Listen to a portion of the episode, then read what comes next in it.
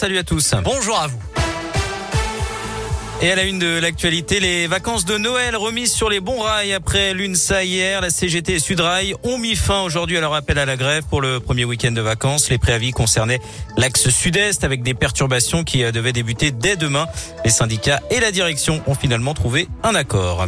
Dans l'actualité également, ces nouvelles mesures pour euh, endiguer la violence dans les stades de foot. Après une réunion ce matin entre le gouvernement et les représentants du foot français, des décisions ont été prises. On fait le point avec vous, Gaëtan Barallon. Oui, la principale, c'est que les matchs de Ligue 1 et de Ligue 2 seront systématiquement et définitivement interrompus lorsqu'un joueur ou un arbitre sera blessé par un projectile lancé depuis les tribunes. Ce qui avait été le cas lors du match Lyon-Marseille le mois dernier avec une bouteille d'eau lancée sur Dimitri Payet.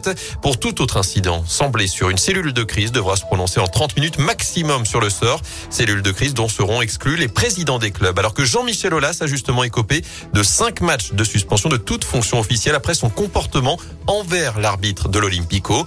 Autre mesure, la vente et le port de bouteilles en plastique seront interdits dans les stades de foot au plus tard au 1er juillet 2022. Les clubs peuvent donc le mettre en place au plus vite. Des clubs qui devront tous disposer de dispositifs de sécurité anti-projection, par exemple des filets de sécurité à partir de la saison prochaine, des dispositifs qui seront installés seulement pour certains matchs à la demande du préfet. Merci Gaëtan. Les autorités euh, qui s'attaquent également aux fumigènes avec une réflexion qui sera menée euh, pour la création d'une amende euh, forfaitaire délictuelle. Des conditions plus sévères pour voyager entre la France et le Royaume-Uni à partir de samedi. Il faudra un motif impérieux pour relier ces deux pays. Ceux qui viennent du Royaume-Uni devront également avoir un test négatif de moins de 24 heures et seront placés en quarantaine à leur arrivée. Et alors que la vaccination pourrait prochainement s'ouvrir aux enfants de 5 à 11 ans, 68% des parents y sont opposés selon un sondage Elab publié aujourd'hui. 25% des Français interrogés ont par ailleurs l'intention de se faire tester avant les fêtes, tandis que 20% refusent de passer les fêtes avec une personne non vaccinée. Rappelons qu'un nouveau conseil de défense sanitaire est prévu demain après-midi avec une possible accélération de la campagne vaccinale et des recommandations justement pour les fêtes de fin d'année.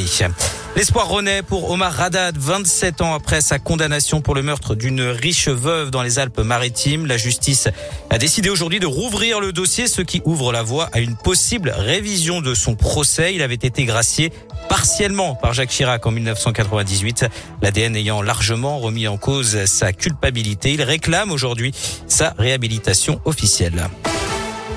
La 18e édition du festival Quai du Polar se dévoile. Plus de 120 auteurs venus du monde entier seront présents du 1er au 3 avril prochain à Lyon. Parmi les têtes d'affiche, on retrouvera Guillaume Musso ou encore l'américain John Grisham. Et puis, retour au sport avec l'étape de Coupe du Monde de biathlon au Grand Bornand, Haute-Savoie. C'est parti et ça commence bien avec la belle deuxième place de la Française Anaïs Bescon lors du sprint féminin cet après-midi. Épreuve remportée par la Norvégienne Roisland. Au programme demain, le sprint homme. À noter que plusieurs dizaines de milliers de spectateurs sont attendu jusqu'à dimanche en Haute-Savoie. 16h04, direction radioscoop.com avec la question du jour. Eh bien, elle concernait justement la grève de la SNCF. Soutenez-vous la grève des cheminots pendant les vacances de Noël Vous étiez 82%, vous êtes toujours 82% à dire euh, non.